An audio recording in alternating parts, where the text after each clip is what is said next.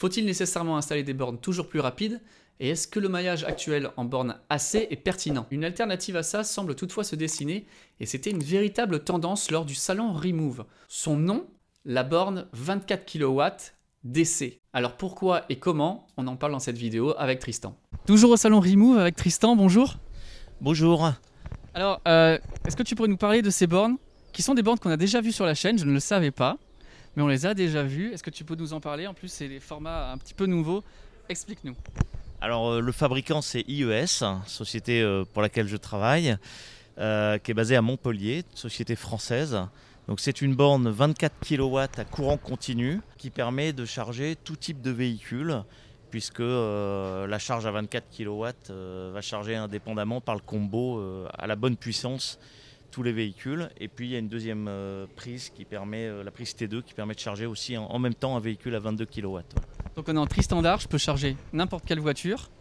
Euh, pourquoi faire de la charge rapide à 24 kW alors que la tendance a l'air d'être euh, au 350 avec des, des fastnet, avec, euh, avec Ionity et, les Tesla superchargeurs? Quelle est la différence? Quel est le marché pour ce genre de borne?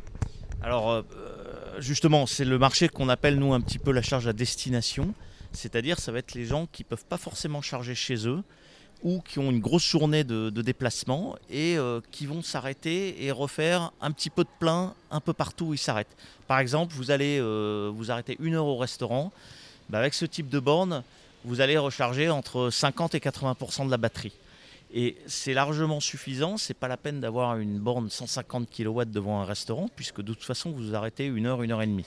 Hein, donc l'idée c'est ça. Si vous êtes avec une borne AC, euh, la plupart des gens vont charger seulement peut-être 10-15% s'ils s'arrêtent une demi-heure. Oui, parce que les bornes AC, c'est ce qui se fait le, plus quand même qu'on voit en ville, c'est des 22 kW.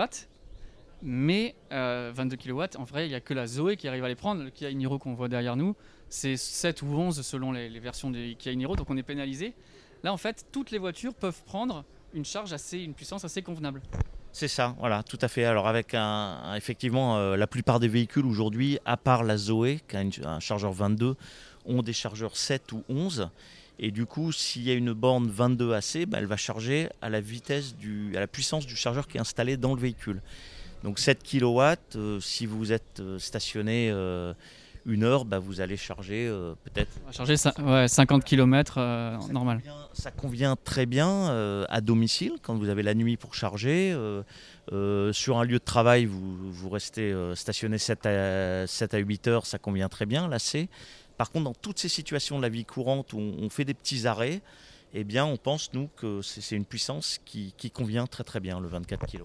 Et en plus, ce type de bornes peuvent être installées à la place des bornes assez traditionnelles. C'est facile à rétrofiter l'emplacement.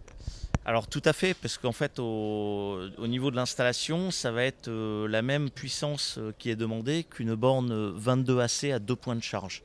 Donc finalement, il y en a énormément qui ont été installés en France de ces 22 AC qui, comme je le disais, remplissent pas euh, complètement leur mission. Donc elles peuvent très bien être remplacées par ce type de borne et il n'y a pas à refaire toute l'installation, il suffit simplement de retirer le, la 22 pour la remplacer par une borne 24. On voit maintenant apparaître cette recharge lente 7, une recharge intermédiaire qui serait aux alentours des 24, qui bénéficie du coup de, du triphasé euh, qu'on peut avoir facilement, et après des très grosses puissances, 150 et au-delà. C'est ça. Alors nous, euh, c'est un marché, euh, en fait, on, bah, ça fait longtemps qu'on prêche pour, le, pour ce marché-là et, on le voit aujourd'hui se développer. Ça va d'être une, une des tendances que je vois au salon. Oui, oui, oui, tout à fait. Bah, on, a, euh, on était les pionniers hein, sur cette puissance et puis il y, a de plus en plus de, concurrents ou de confrères qui, nous, qui, suivent là-dessus sur ce, type de puissance. Pour vous donner quelques exemples, le marché du Grand Lyon, on en déploie une centaine de bornes de ce type.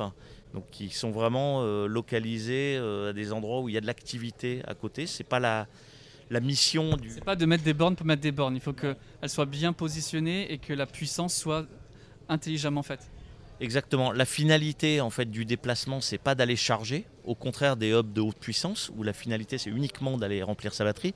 Là, ça va être situé proche de, euh, comme je disais, centres commerciaux où, il y a une activité. Ça peut être une salle de sport. Euh, un endroit où on va passer à peu près une heure, deux heures, et ben ça, ça convient très bien. Donc c'est aujourd'hui, hein, c'est ce qu'on voit dans, de plus en plus de situations. Euh, il y a beaucoup de projets qui se développent avec ce type de borne aujourd'hui.